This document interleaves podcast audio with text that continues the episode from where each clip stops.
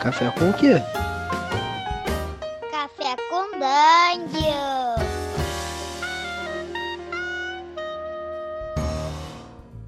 Bom dia, amigos do Regra da Casa.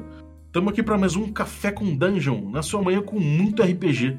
Meu nome é Rafael Balbi e hoje eu estou bebendo aqui um Nescau, porque a gente vai falar um pouco de RPG de um tempo aí que com certeza eu estava bebendo Nescau e jogando RPG também nos meus primeiros passos com RPG, assim como ele também. É, cara, eu tô falando de uma lenda de RPG aqui. Foi, foi, pô, foi um, uma epopeia trazer, trazer o cara. Quando a gente cons conseguiu, eu porra, dei um pulo de alegria e falei: caralho, finalmente a Zecos vai participar do Café com Dungeon, cara. É então, nóis. pô, um orgulho. Bem-vindo aí, Azecos. Bom dia para você. Fala aí, Balbi. Bom dia, bom dia, galera que tá ouvindo. E, e bateu na trave, né? Quase que a gente não, não, não consegue falar hoje, né? Nossa, tava uma maldição isso, cara. É, quase que eu fui pra BGS acabou pintando dois compromissos aqui de última hora, um na sexta e um no sábado, aí não, não, não rolou ir pra BGS. E aí estamos aqui nós, tomando um café com um pouquinho de leite sem açúcar para começar amanhã na vibe. Na vibe, então vamos embora. Cara, assim, é, eu acho que eu vou, eu vou estrear, vou, vou falar pra galera, não costumo falar muito sobre, sobre formato com a galera, mas eu vou estrear mais ou menos esse formato contigo. É uma coisa que eu tava querendo de começar a buscar experiências mais pessoais das pessoas com RPG. E, pô, você que é um, um cara que se tornou uma pessoa muito importante pro RPG nacional, sabe? E eu acho que tem é, trabalha hoje em dia, inclusive, com, com motivação e com coisas que, que certamente o RPG te ajuda, né? Te, te trouxe alguma, alguma, alguma contribuição. Eu acho que ninguém melhor do que você pra gente começar a, a, a explorar um pouco esse, esse formato. Cara, vamos voltar lá para trás, quando você era um pequeno Azecos ainda. e o que, cara, assim, qual foi o seu primeiro contato com RPG? Quando aquele, aquela, aquele, aquela mosquinha do, da, da, da, da fantasia te, te picou, assim? Minha, minha, minha estreia com RPG, na verdade, não foi com RPG, foi com livro-jogo, da Ed Ouro. Eu acho que ela já é extinta, essa editora. Então eles editavam no Brasil os jogos, os livros jogos de uma série, acho que era Faça Você a Sua Sorte, um negócio assim. Eram livros finos, eles deviam ter aí umas, sei lá, 80 páginas, né? Eles tinham um formato pocket um pouquinho maior. E, eu jogava alguns e tinha uma galera na minha escola que jogava também, que lia, né? Galera nerd então a galera trocava livro, pô, comprei esse aqui e tal. A gente depois pintou os livros do Ian Livingstone, né, da, da o, A Ilha do Rei Lagarto, A Cidadela do Caos, que aí já tinha um, um componente de ficha, já tinha um RNG com rolagem de dados. Uhum. E a gente, a galera foi comprando, foi jogando. E aí tinha um amigo nosso que jogava esses livros também. Ele falou: galera, esse negócio aí, livro, isso é coisa do passado. A onda agora é um tal de RPG, cara, um tal de Dungeons and Dragons que tá bombando lá nos Estados Unidos e eu vou trazer. E aí eu não lembro como é que foi, é, um tio ou um amigo ou ele, eu não lembro quem, foi para os Estados Unidos e trouxe, e ele comprou a caixa vermelha do Dungeons and Dragons, né, o D&D, caixa básica, e aí a gente começou a jogar. Então a gente jogou D&D por um tempo, é, alguns meses, nem foi tanto tempo assim, e depois a gente pulou pro, pro AD&D. E isso foi lá nos idos de 1990. É, eu lembro. É mais ou menos a época que eu comecei também, cara. É, agora a gente vai pular pro presente. Agora você, Azecos, um cara que pô, tem um, um trabalho de streaming lendário, que tipo trouxe uma popularidade incrível pro RPG nacional.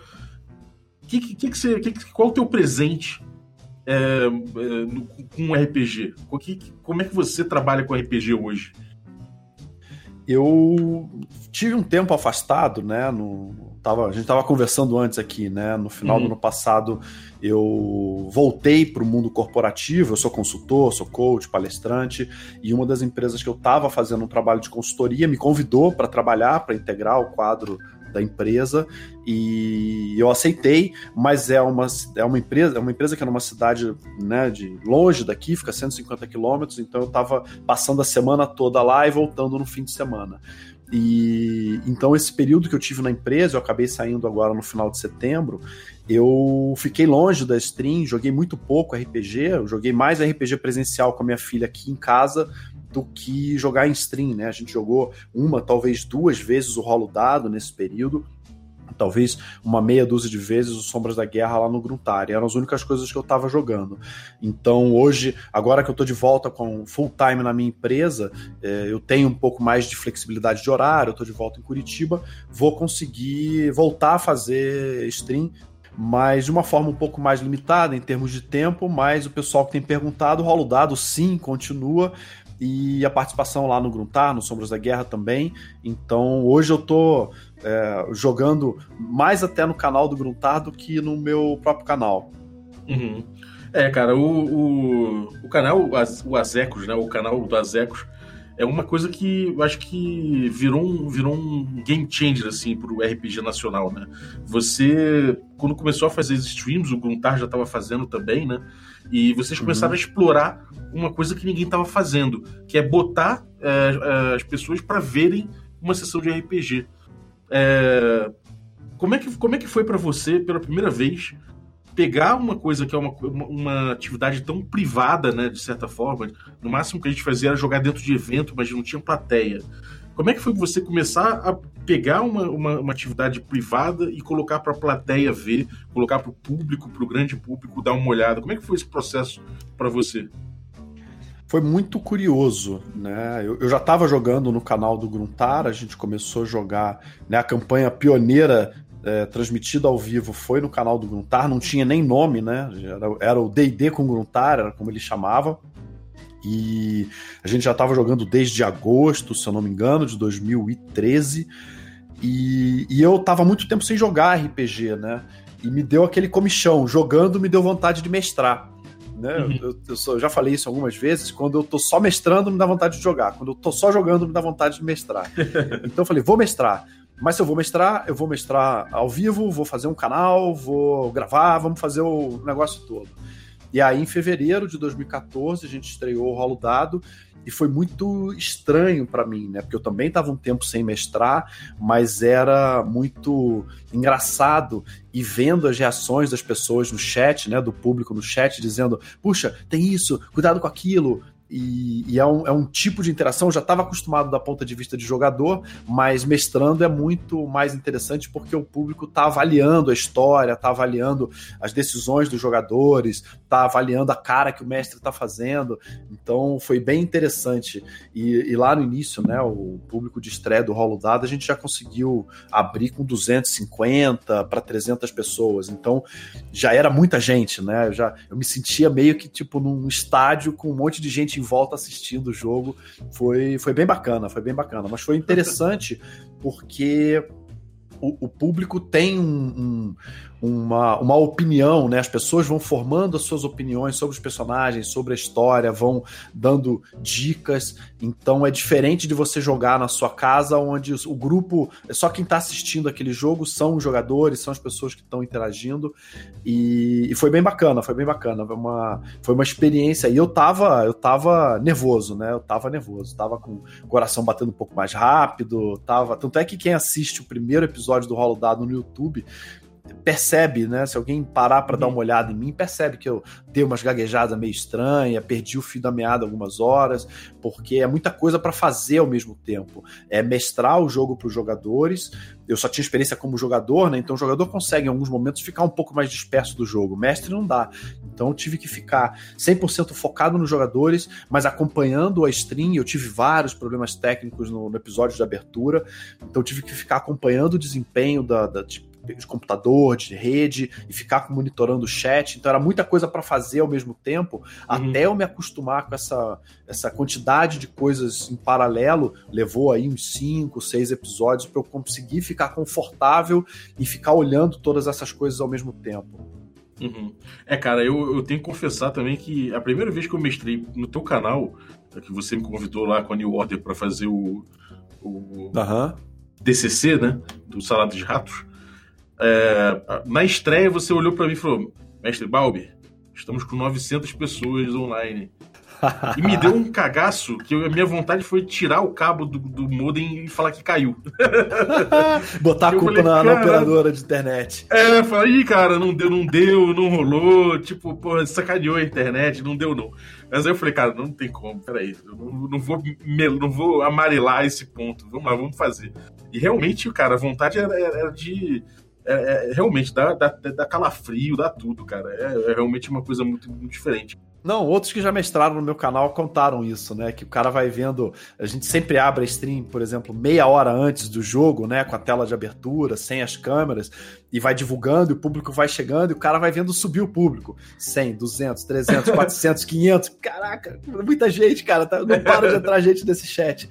Então você não foi o único, não. Todo, todo mundo passa por essa experiência desse cagaço da primeira vez de mestrar ao vivo. É, cara, né? Um público, pro teu público especificamente, é mais, é mais, pô, é, é, mais tenso ainda. Eu já tinha mestrado no pedido no Play, mas tipo, pra 20, 30 pessoas. Agora com 900, com gente ali no chat falando pra caramba, eu falei, cara, isso é um auditório cheio, né? Isso é, é muita gente, sim, cara. Sim. Não, e são poucos auditórios que têm capacidade para 900 pessoas, né? Exatamente. Então é um baita de um auditório. É. Agora, se você. Os ecos de hoje, ele volta lá pros anos 90. E, cara, se você dissesse para aquele, pra aquele pequeno Azecos lá, o que, que você estaria fazendo hoje em dia com RPG na tua vida? Você acha que você acreditaria? Como é que seria a reação? Não, cara, nunca. Não, não fazia a menor ideia disso, né? É claro que quando eu era moleque, é, tinha devaneios de moleque, então tinha aquela vontade, pô, cara, queria trabalhar com RPG. Mas naquela época era inviável, né? Não tinha nada no Brasil de RPG, tinha é, editora. A Dragão Brasil surgiu mais ou menos nessa época, mas não tinha produção de conteúdo oficial de RPG oriundo do Brasil. Né? Na, na época teve Desafio dos Bandeirantes, teve alguns sistemas, Tagmar, que começaram a surgir, é, sistemas nacionais que começaram a surgir, mas eu não fazia a menor ideia. Né? Eu tinha aquela vontade de trabalhar com RPG, do mesmo jeito que eu tinha vontade de trabalhar com outras coisas, mas eu não fazia. Se me contasse na época, eu falava, ah, cara, isso é mentira, rapaz, que negócio é esse? Jogo de RPG transmitido ao vivo com gente assistindo? Não, pô, ninguém quer, ninguém vai querer ver, porque na época né? Eu, eu tinha uma premissa que era sempre que alguém me pedia posso, posso, posso assistir o jogo, né? Tipo, um amigo de um jogador meu queria assistir o jogo, eu falava, não, não vai assistir, nós vamos fazer uma ficha e tu vai jogar porque RPG não se assiste, RPG se joga. Então eu tinha esse, esse, esse preconceito, né, esse conceito prévio de que RPG não é para se assistir, RPG é para se jogar. Então nunca ia imaginar que a gente ia, que RPG seria entretenimento e que pessoas iam assistir sem jogar e que iam achar legal. E, e, tem pessoas, eu já tive várias vezes depoimentos de pessoas no chat que já me encontraram pessoalmente, já me falaram isso. A pessoa não joga RPG. Cara, não jogo, não curto muito, não, não encontro grupo, ou então não, não tenho vontade, mas eu gosto de assistir. Eu gosto de assistir a história, gosto de assistir os jogadores, gosto de interagir. Então, e tem perfis diferentes, né? Tem pessoas que gostam mais de interagir até do que assistir o jogo, gostam de ficar na zoeira do chat. Tem outros que não falam nunca no chat, mas estão sempre lá assistindo, estão sempre marcando presença. Mas voltando lá na década de 90, não fazia a menor ideia que isso pudesse acontecer. é engraçado, né, cara? Agora, assim, é, de novo, desde né, nessa, nessa década de 90, assim, você começou já jogando RPG. É, você lembra de alguns momentos que você, você acha que foram fundamentais para a construção do Azecos RPGista? Tem, cara. tiveram alguns, né? Um deles foi a morte do meu primeiro personagem. o primeiro personagem de, do que eu criei de D&D Caixa Vermelha morreu numa mão peluda do mestre absurda, cara, absurda. Ele, ele meteu na cabeça que ele ia me matar e ele me matou, né? A a, a gente eram sete jogadores. Então, o que, que a gente fazia? O, o, mago e o ladrão ficavam no centro, e eu era o ladrão. Ficavam no centro e a galera ficava em volta protegendo. E, e aí, numa determinada sala, numa dungeon, do nada cai do teto dois bugbears atacam sem iniciativa, sem nada. É, os dois me dão, eu era tipo Tiff level 3, né? Era um negócio assim, 3, 4, 5. Me dão dois ataques, me enfia porrada, meu cara morre. Não tinha recurso nenhum, né? Não tinha hit point negativo, não tinha death save, era 0 HP, morreu. E eu tomei duas porradas e morri. Assim, do nada. em questão de 90 segundos, meu cara morreu. E isso foi um negócio que me, que me chateou. Eu falei, pô, cara, o mestre me sacaneou, né? Porque foi sacanagem. E eu falei, eu quando eu for mestrar, é, eu não vou, não, não vou fazer esse tipo de coisa, porque o mestre tem todo o poder do mundo e eu não gostei, né? Fiquei, fiquei chateado com, com o cara. Covardia, né, cara? É covardia, é covardia, né? E eu acho que tem um pouco, né, da, da, da, da, da inexperiência dele como mestre e idade pouca também, né? Ele também tinha 14 anos. Então, acho que ele também estava tateando o nível de poder que o mestre consegue ter no jogo e, e acabou fazendo isso. Então isso foi isso foi um negócio marcante para mim, de cara, não pode não pode pesar a mão, né? Não pode ser, ou quando pesar a mão, você não pode também ser é, tão tão pode ser tão forte a ponto de não ter chance de defesa por parte do personagem do jogador. Então, esse foi um momento que, que, que, me marcou. E aí, até na palestra minha que tem no YouTube, eu peguei, né, coloquei um print da, da, de um parágrafo do livro do mestre do D&D Caixa Vermelha, que ele fala o seguinte: você pode, você pode considerar, pode usar todas as regras desse livro, você pode não usar regra nenhuma desse livro. A hum. única regra que você não pode esquecer é seja justo. Então, eu acho que esse senso, e quando eu li isso, eu me lembrei da, da, da, mão peluda do mestre que matou meu personagem, é, finado Gelder Navar, descansa em paz aí perto de. Como é que era o nome da cidade lá, cara? Tinha uma cidade principal do D&D que achava Threshold. Threshold. Threshold. nos arredores, enterrado nos arredores de Threshold, que o grupo carregou o meu corpo. E mas isso foi determinante para meu para a maneira como eu encarei quando eu li isso no livro do mestre. Falei, puxa vida, eu lembrei daquilo e falei, não, então realmente o livro aconselha que você seja justo na aplicação das regras ou na aplicação das exceções das regras. Então esse a, a morte do finado Gelden Navar foi, foi um momento de virada na minha vida como mestre de RPG. Caramba, cara, isso, isso realmente é, é importante. É acho que tocar nesses assuntos, porque tem muita gente que para numa experiência dessa, né? Isso. O cara acontece isso, ele sente uma injustiça, ele acha que o jogo por natureza, que esse jogo é por natureza injusto e não volta mais, não, não quer mais saber de RPG, né? E isso passou pela minha cabeça, tá? Isso passou pela minha cabeça. Falei, ah, cara, não vamos jogar não, cara. Pô, babaca pro caramba esse mestre aí, cara. Marmelada. Mas, mas ele era, mas ele era muito meu amigo, né? Ele era um dos meus melhores amigos na época. Então, foi um negócio que eu percebi, ele não falou, né, mas ficou visível no semblante dele de que ele sacou que ele tinha feito cagada. Então, uhum. né, ele, ele deu uma desculpa do tipo, não, é isso aí, a dungeon é perigosa, tal, mas eu vi que ele tinha se dado conta de que ele tinha feito uma cagada e tanto é que ele deixou, né, a gente tinha já uma regra pré-combinada de que a gente ia, se morresse, voltava do nível 1. E aí ele falou: não, não, pode fazer um cara do nível 5 mesmo, não vamos usar aquela regra, não. Vamos, começa aí, pega, pega o mesmo XP e monta um cara. E aí eu montei uhum. um cara igual. Eu montei um cara igual, os mesmos stats. Era irmão do Gelder Navar, do Marcel Navar. Montei com os mesmos stats, mesmo equipamento, a mesma ficha, só apaga o nome, bota outro nome e continua jogando. E o Bugbear devia ter seis dedos, né? Que você falava que nem o Inigo Montoya. Se você não, tiver, procura um homem com seis dedos para vingar a morte do irmão. Isso, isso. Não, aí a galera já tinha limpado a dungeon, não voltou mais lá, eu nunca tive a chance de matar os bugbears. Eu acho que o grupo matou os bugbears, porque eles caíram no meio da party, né? Eu, eu, uhum. fiquei, eu fiquei meio que fora de mim, né? Caralho, o cara morreu. Então o combate seguiu sem mim, porque eu tinha morrido. Uhum. Eu acho que eles mataram os bugbears, mas eu tava tão em choque, tão em estado de choque, que eu não lembro do desenrolar do combate, eu não sei o que aconteceu com os bugbears. Caramba, é realmente tira a gente do ar, né, cara? Agora é engraçado, isso formou então bastante você como mestre que é o mestre que vai buscar ser justo, não só na, na, aplicação das regras, mas na exceção delas, né? Isso é legal. Teve alguma outra experiência que você olha para trás e fala, cara, volta e meia eu tô me eu, eu tô me topando, eu tô topando com coisas que eu aprendi nessa época? Ah, tem tem assim, né? A, a experiência de jogar RPG, ela ela é uma, uma, uma experiência diferente de qualquer outro jogo.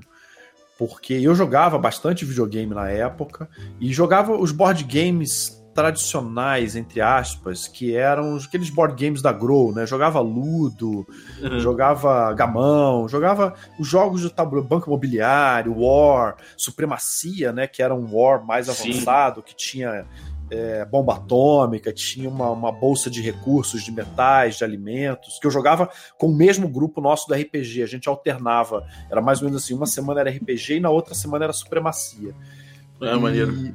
E, mas o RPG ele tem um componente muito diferente, que é a, a, a quantidade infinita de possibilidades de fazer coisas. E um, e um ambiente cooperativo muito forte, né? Existe uma complementariedade das habilidades dos personagens que quando você, enquanto jogador, consegue entender ou desempenhar um papel no grupo, é, reconhecendo as suas limitações e é, dando apoio para os outros que fazem coisas melhores que você, ou seja, se eu sou um personagem que eu tenho carisma baixo, então eu não posso ficar me metendo a falar com todos os NPCs ou nos momentos mais críticos.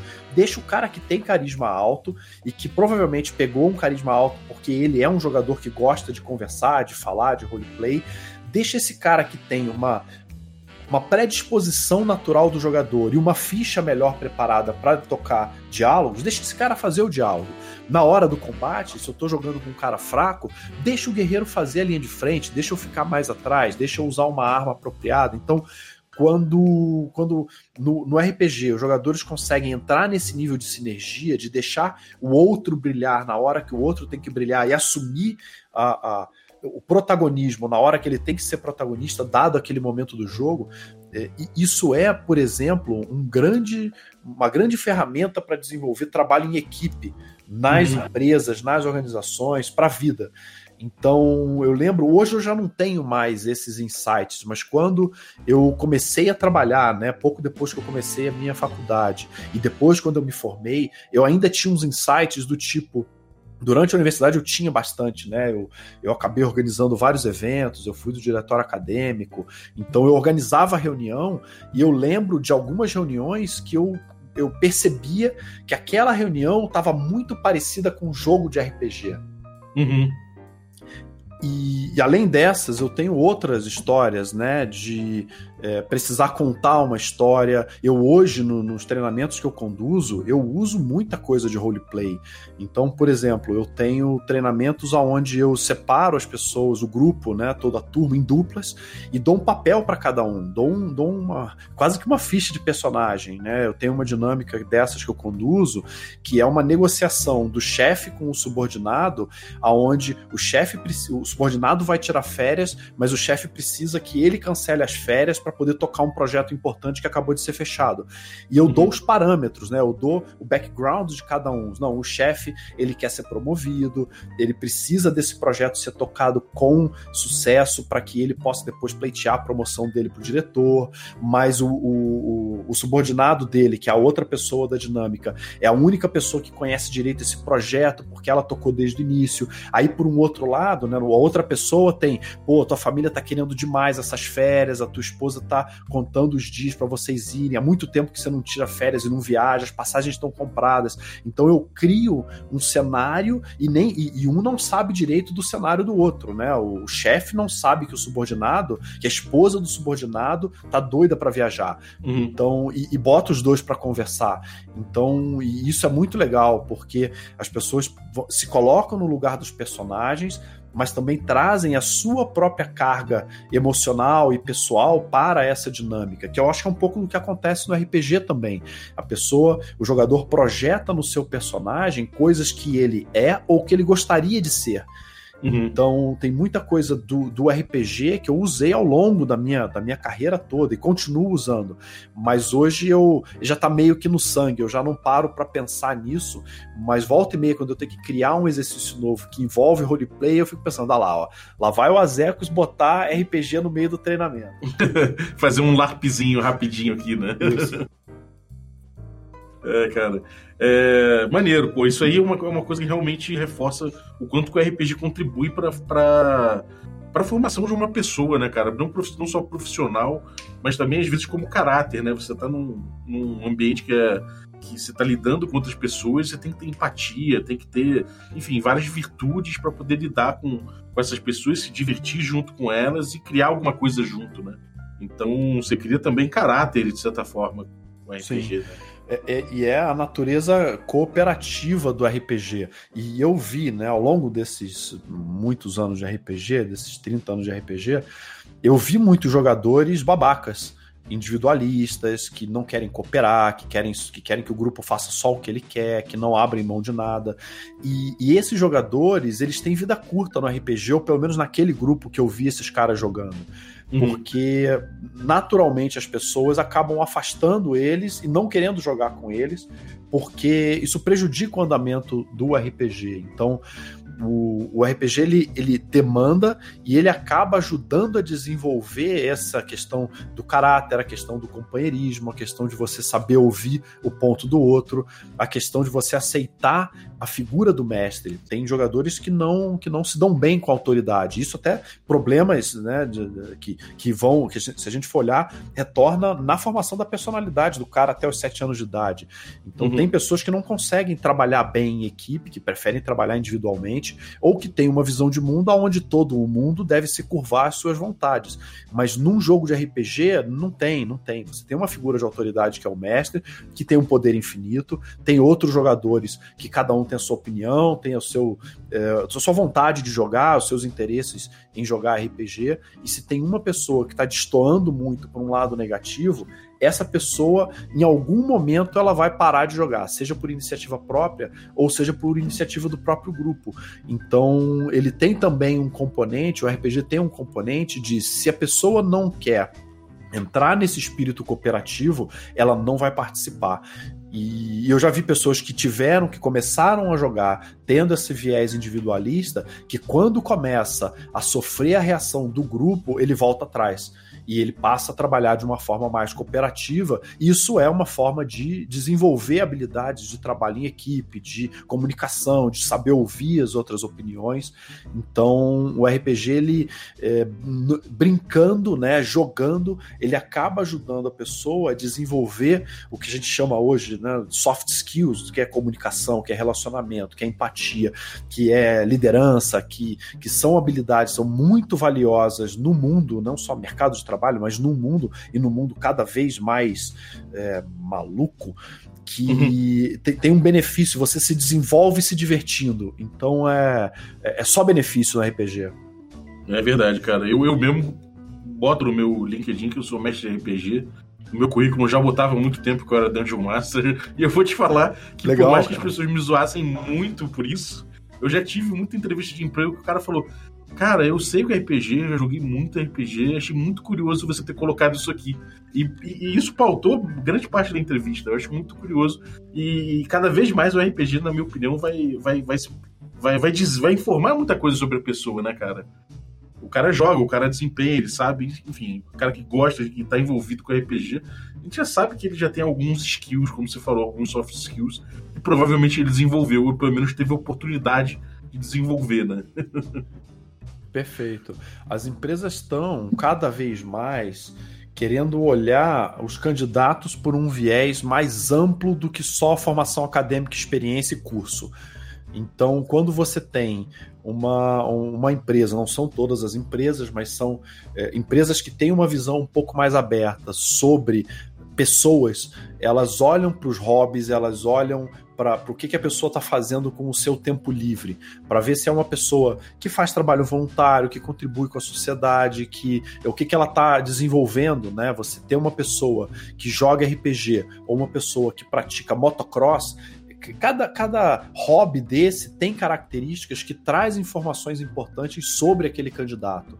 Então, uhum. é legal, achei legal que você tenha colocado. Eu coloquei no meu currículo há muito tempo atrás, mas há muito tempo eu já não coloco nada ligado diretamente a RPG. Mas é legal quando você quer demonstrar um hobby, né, esse hobby, que, que ajuda a desenvolver uma série de, de, de soft skills. E, e hoje está cada vez mais fácil, porque esses dias eu estava conversando com uma pessoa, falei, não, eu jogo RPG, ela é RPG RPG, o que, que é? RPG, tu viu Stranger, Stranger Things? Vi? Então, é o jogo que os meninos jogavam lá no Stranger Things. Ah, entendi. Então tá cada vez mais fácil para quem uhum. não sabe o que é RPG saber, entender, pelo menos ter uma noção do que, que é o jogo de RPG. Uhum. Pô, maravilha, cara. E assim, é, qual, o, o, qual mundo de RPG você deseja para o mundo da sua filha? Cara, mundo de RPG que eu desejo pro mundo da minha filha.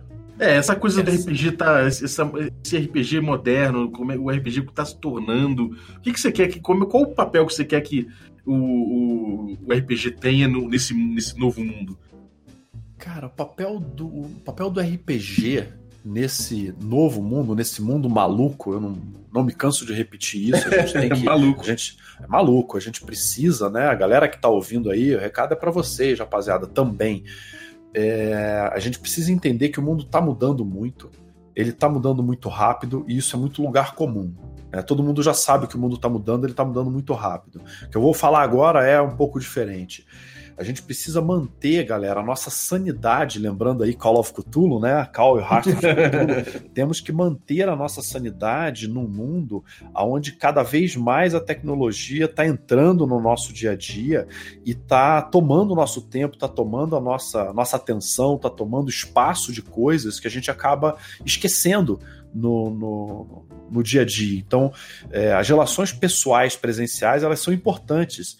Né? A humanidade evoluiu ao longo de milhões de anos, dando abraço, dando aperto de mão, olhando no olho. E o mundo virtual ele permite uma certa interação, mas falta essa proximidade. E esse é um dos aspectos, né, que nós, enquanto seres humanos, não estamos, não fomos preparados, não evoluímos para ser uma sociedade virtual. Então a gente precisa manter a nossa sanidade, mantendo contatos pessoais, lembrando que a gente tem que usar a tecnologia e não a tecnologia usar a gente. Então, já no início do, do, dos smartphones, é, já, já se levantava essa questão, né? Pessoas que vão para um restaurante e ficam todas em, olhando para os seus smartphones e não conversando presencialmente. E isso é insanidade, isso é maluquice. Você combina de sair com uma pessoa e você fica olhando para o seu smartphone. Então a gente precisa cada vez mais, ou o tempo todo, nos lembrar que o, o, o mundo ele é real também. O mundo virtual ele é importante, ele acelera. Eu sou entusiasta de tecnologia, mas aí eu faço um outro contra, contraponto que a gente não pode se deixar governar pela tecnologia, porque aí vai ficar todo mundo doido. Porque aí as grandes corporações, Facebook, Google e toda a rapaziada mais, esse pessoal cria apps que viciam. Né, as notificações dos aplicativos elas são viciantes. Isso ele tem efeito, isso está mais do que comprovado. As notificações dos aplicativos eles têm um efeito químico muito parecido com o uso de drogas. Então a gente tem que tomar cuidado com isso. A gente está entrando numa. Eu vi uma definição tempos atrás muito boa, né? A gente não está numa era de mudanças. A gente está numa mudança de eras. Nós estamos Nossa, mudando. Total é, é, é, é, cara, a gente está mudando de era. A humanidade está entrando numa nova era. Nós somos talvez amaldiçoados, talvez abençoados por estar tá podendo presenciar isso. A minha geração está podendo presenciar tudo. Eu vi o início do videogame, o início do computador pessoal, o início do celular, o início do smartphone, o início da internet. Então eu peguei tudo, todas essas mudanças. Eu tive a oportunidade de conhecer um mundo antes e um mundo depois disso. E digo para vocês, né? O mundo mudou muito nos últimos 40 anos e vai mudar absurdamente nos próximos 40. Então a gente precisa manter a nossa sanidade.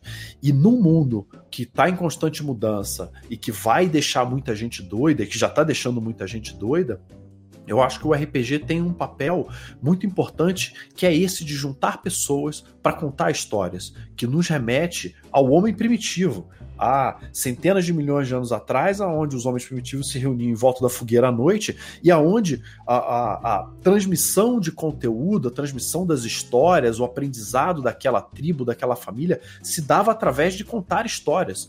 Um olhando para o outro e contando e dividindo quais foram as suas histórias do dia e contando as histórias dos deuses, contando as lendas. Então acho que o RPG ele tem esse papel de, de contribuir para que as pessoas continuem em contato umas com as outras, é, presencial ou virtual, mas eh, ajudando as pessoas a manter um contato que é vital para nós enquanto raça humana e, e, e, nos, e, nos, dando uma oportunidade de escapar da realidade sem usar droga, sem entrar em mundos virtuais perigosos, ou estranhos, ou agressivos, ou seja, você está num grupo de amigos onde você está compartilhando e construindo uma história coletiva e que isso faz bem não só para a nossa mente, mas também para nossa alma.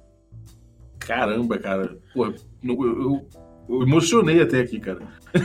pensando, no, pensando no papel do RPG nesse mundo. Porque eu, pô, eu, eu, eu, concordo plenamente com o que você falou, com, é, divido com você as, as expectativas.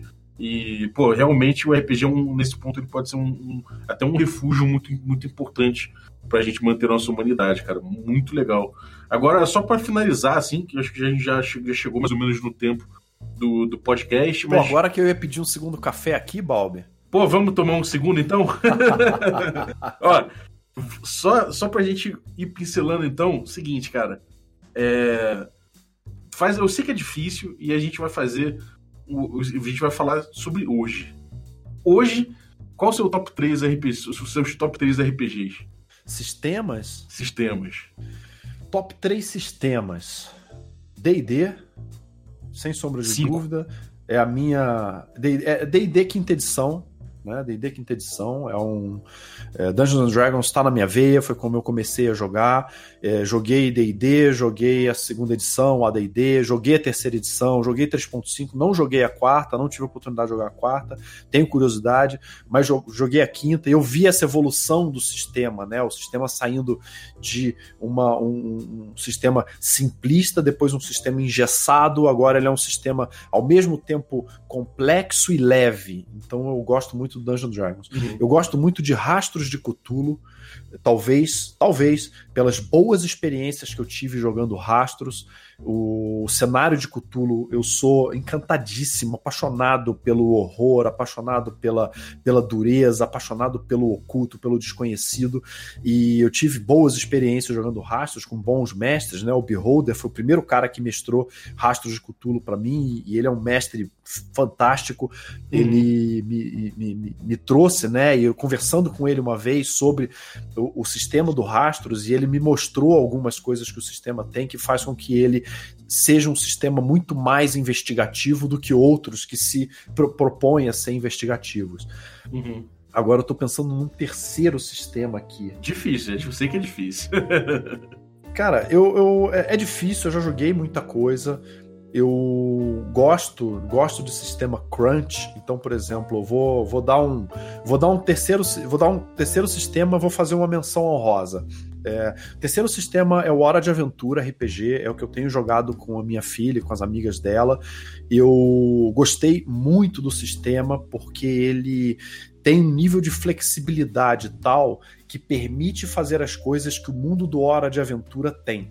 Então uhum. você ter um personagem tão complexo e poderoso como Jake numa ficha Cara, isso é muito legal. Você ter a ficha de jogo do Jake significa que um, um, personagem é tão difícil, né, de você imaginar ou jogar ou é, botar regra nele. É possível você colocar ele com um monte de regras que são ao mesmo tempo extensas, mas simples, né? O livro ele é um livro grande, ele tem muitas opções de customização de personagem, muitas opções, mas ao mesmo tempo ele é um sistema simples na sua concepção.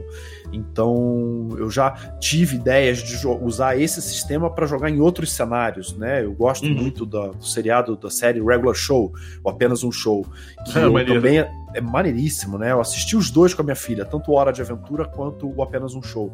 E eu já tive ideia de jogar no, no, no Regular Show com as regras do Hora de Aventura, porque o Regular Show também é um, é um mundo doido, é um mundo caótico, é um mundo de coisas inesperadas. E, e o sistema do Hora de Aventura eu acho que caberia dentro do Regular Show.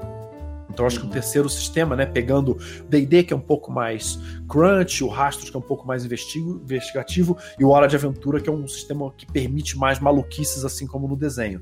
Mas uma outra menção honrosa que aí eu também não, não tenho como deixar de fazer é Shadowrun. Shadowrun eu, eu tive a oportunidade de jogar há muito tempo atrás na, na, na minha adolescência, voltei a jogar agora com o com a New Order, né, com o lançamento da New Order.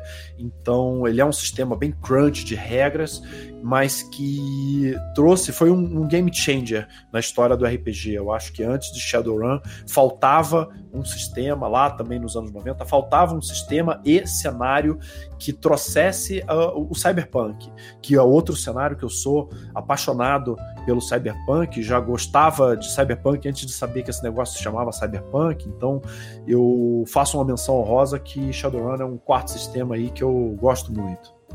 Maneiro. E agora uma pergunta que não tem, que é rapidinha também, uma, pinceladinha, mas que não tem necessariamente, necessariamente, mas que pode ter a ver com RPG, que é o que que você, que que você gosta de ouvir, cara? Cara, eu, eu ouço muita coisa, tá?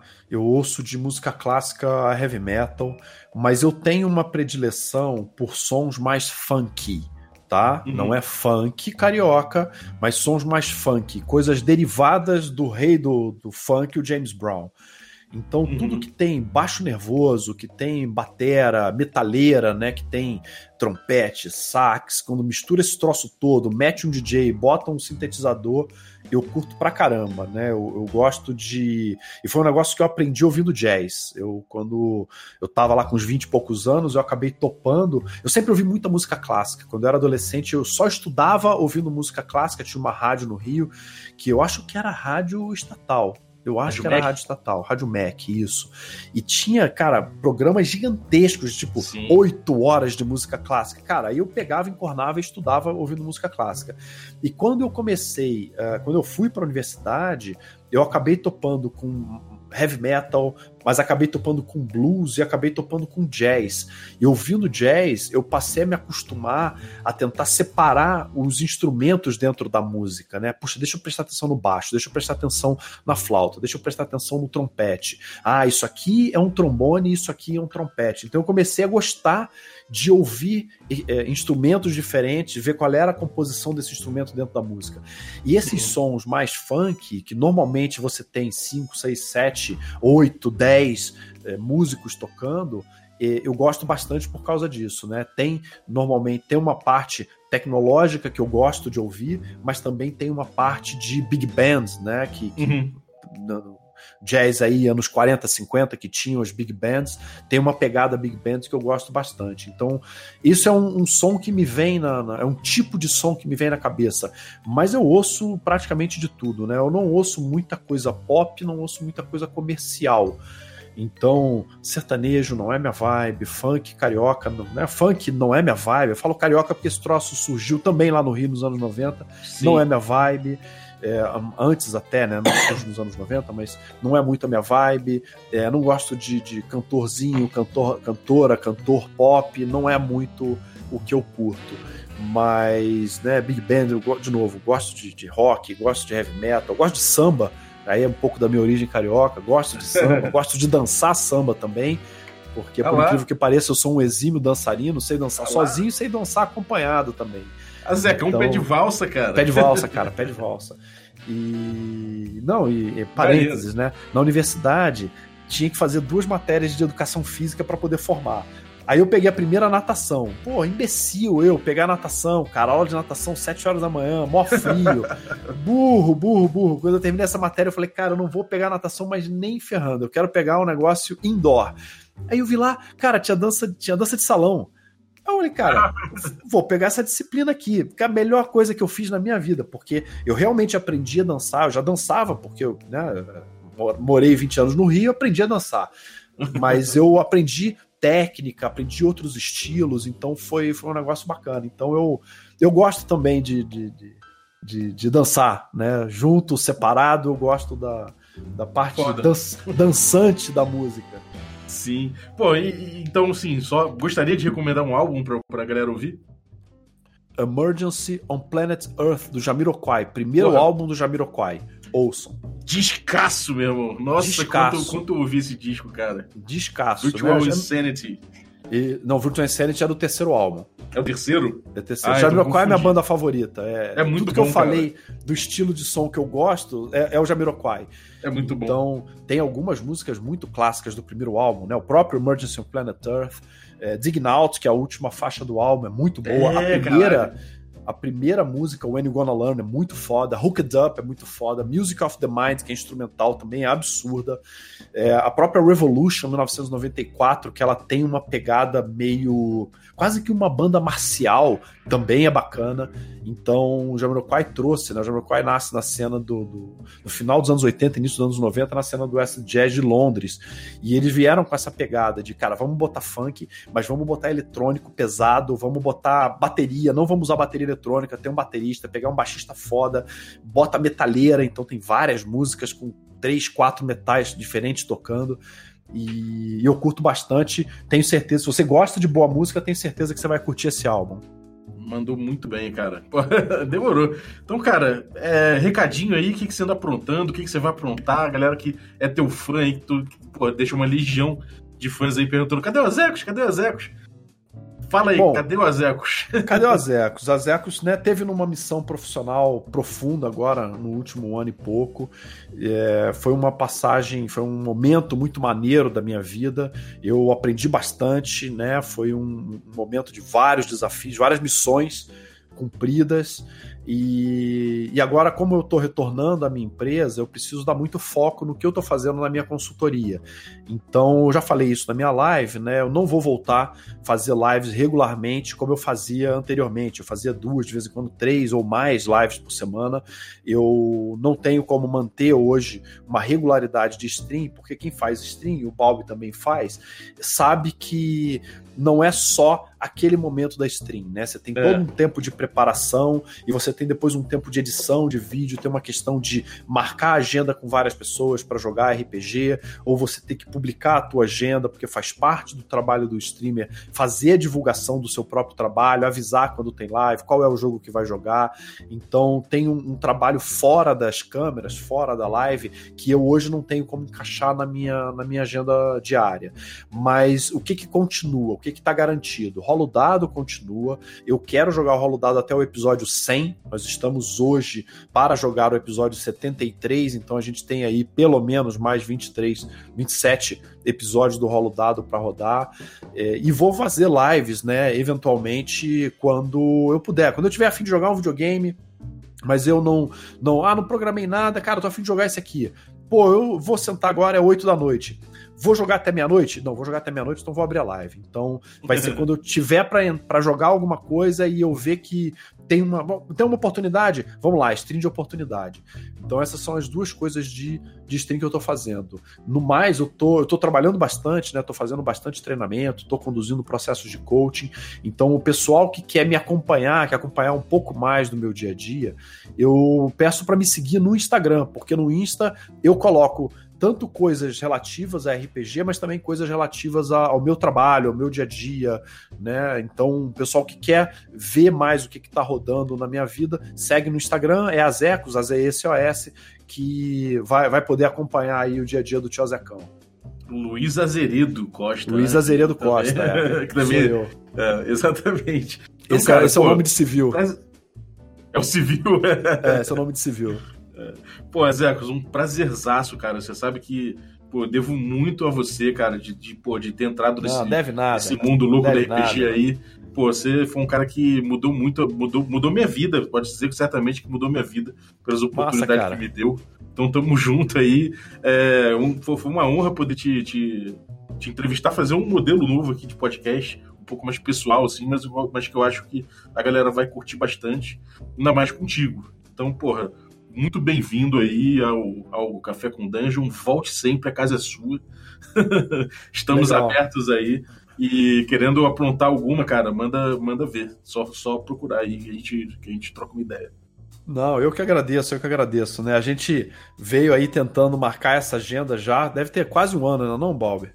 É, tem, tem um ano de. É, mas quando eu abri o podcast, eu já pensei, pô, chamar Zecos Vai ser, pô, vai ser estouro. e, tipo, cara, a gente tentou, tentou, mas é difícil conciliar a agenda, né, é. cara? É. Não, eu que agradeço o convite. É, gosto sempre de falar sobre RPG, gosto de, é, de, de, poder dividir um pouco com o público, né? É um, é uma, é um efeito colateral positivo e que eu não tinha a menor ideia lá atrás, quando eu comecei o meu canal, não tinha a menor ideia que ia acontecer, né? Você falou no início, não, você é um cara que tem um papel importante no, no, no RPG nacional. O cara não fazia a menor ideia que isso pudesse acontecer, né? Eu sei, eu não, sem falsa modéstia, eu entendo é, o meu papel, o quanto que eu contribuí para o RPG nacional, né? O Gruntar foi o pioneiro desse troço, sempre falo porque de vez em quando tem gente que gosta de esquecer isso. Não, o Gruntar foi o primeiro cara que fez stream de RPG no Brasil e eu uhum. tive a oportunidade né, de poder jogar na primeira mesa transmitida ao vivo e acabei fazendo também stream e acabei colocando, sendo o primeiro a colocar isso no YouTube, porque a primeira campanha do Gruntar não foi para o YouTube.